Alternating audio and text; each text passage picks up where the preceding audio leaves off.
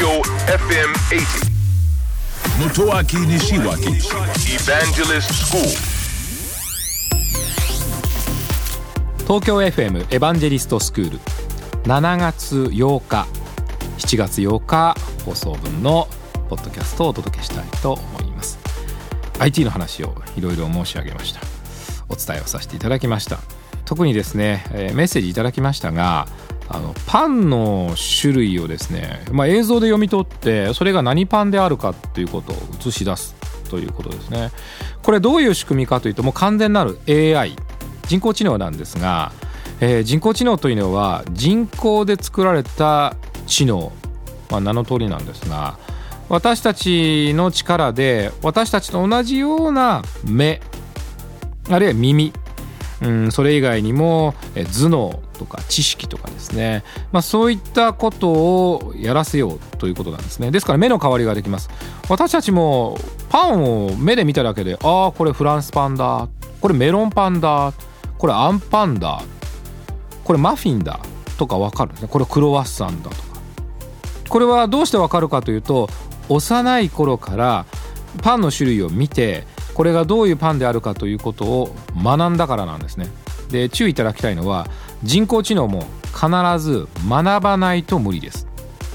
でこの学ぶことを人工知能で何て言うかというと機械学習というんですね。つまり機械がパンの種類の写真うん材料とか見た目、まあ、写真ですかね、えーそういったものをどんどんどんどんどんどん吸収していってははこれがメロンパン。はあこれがクロワッサンか。はあこれがマフィンか。という形で覚えていくんですね。そういうふうに覚えていきますと機械はやがて覚えたことが知識になりますから写真を与えただけであれ？これクロワッサンじゃない？とかって分かるようになるんですね。ただ人間と違ってですね人間は忘れます。機械は絶対に忘れません。人間はそうですね100ぐらいのパンの種類は覚えられるかもしれませんがさすがに500種類のパンは難しいと思うんですね。機械には限界がありません。と考えると人工知能というのは人間よりやはり優秀であると思うんですよね。と思うんですね。でも人間でしかわからないような感性っていうのもありますから、まあ、そういった部分は我々がフォローすると思うんですが、まあ、いずれにしろ機械学習の発展により人工知能は飛躍的にその能力を伸ばし始めました。やがてこれが機械学習のようにはい覚えてください勉強してくださいというのではなくてもう機械が自分から勉強しどんどんどんどん新しい勉強方法や新しい発見をしていくそういう時代になったんですね。これを深層学習と言います。ぜひ覚えておいてくださいね。機械学習深層学習。これが今の人工知能を大きく支えている技術です。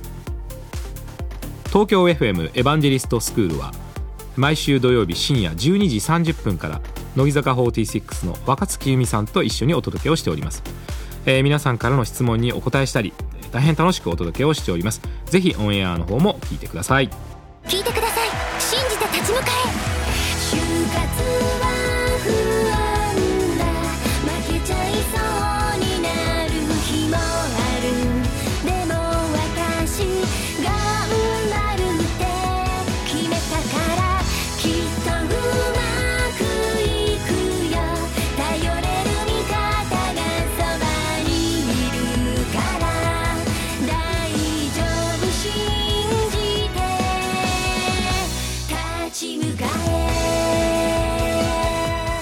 就活で使える情報はきっとあなたの自信になる。日本経済新聞電子版。